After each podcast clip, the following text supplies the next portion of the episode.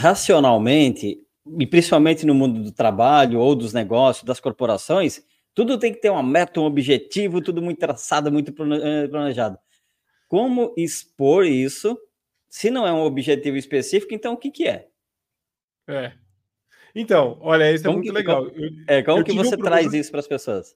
Então, isso é muito legal que você perguntou, né? É, você, é, de novo, quem tem experiência dá para perceber quando, pelas perguntas que faz, né? Então, o que você falou foi ótimo.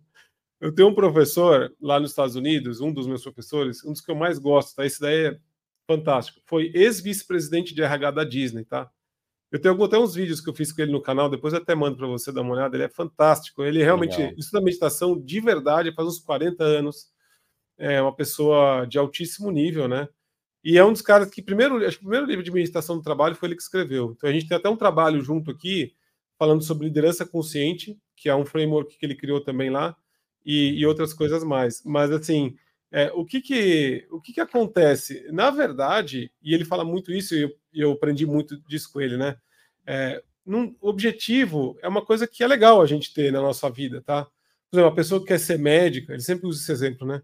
Legal, a pessoa tem o uhum. objetivo de ser médico, depois chegar lá, querer ajudar as pessoas e tal, e, e assim vai. Então é legal a gente entender isso. Né? Tem até um, tem sistemas assim, físicos, vai, neuro, neurocientíficos, não, neurocientíficos né? uhum. é, baseados na neurociência, a gente consegue saber que tem alguns sistemas no cérebro que eles é, ajudam a gente a direcionar o objetivo. Tá? Isso é ótimo. Correto. O problema é que na sociedade atual a gente treinou a sempre é, ter um objetivo, querer chegar rápido, o mais rápido possível. E quando você chega lá, você quer ser uma outra pessoa.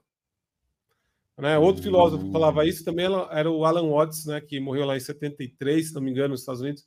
Muito uhum. legal. E aí a gente é, estimula isso demais. Rede social, uhum. no nosso dia a dia, etc. Então está sempre naquele desespero. E o que a meditação faz, né, e que eu falo que é uma prática até bem avançada, e que foi o que o mindfulness da ciência pegou, né, como uhum. uma prática formal, é exatamente desabilitar esse mecanismo. Por isso que eu falo que é, não é o mais correto você falar, pessoal, olha, nós vamos aqui, meditação para te diminuir o estresse. Você está colocando objetivo. A prática, ela foi criada exatamente para desabilitar este mecanismo. Entendeu? E você estar o quê? Presente. Certo?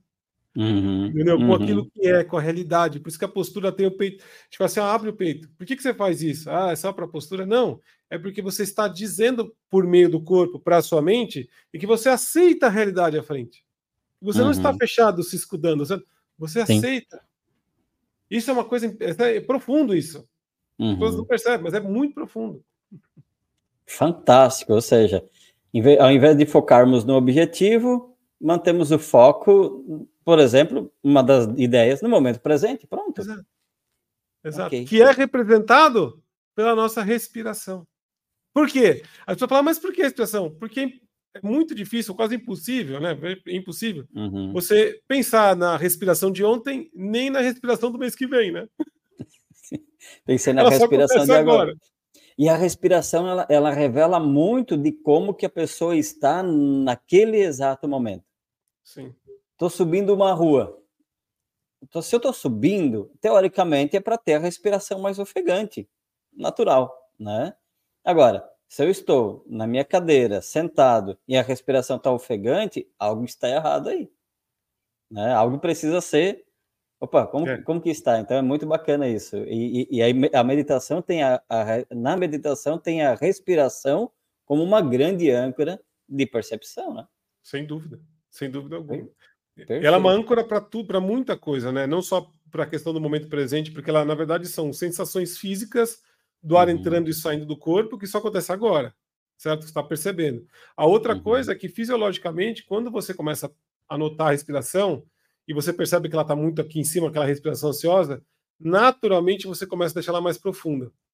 E à medida que uhum. você faz isso, você começa a ativar o sistema parasimpático da tua mente, do cérebro ali, que diminui uhum. todas aquelas sensações de estresse e toda a fisiologia do estresse, né? Então, uhum. por isso que a uhum. pessoa fala, respira. A pessoa, se ela consegue. Ah, tá bom.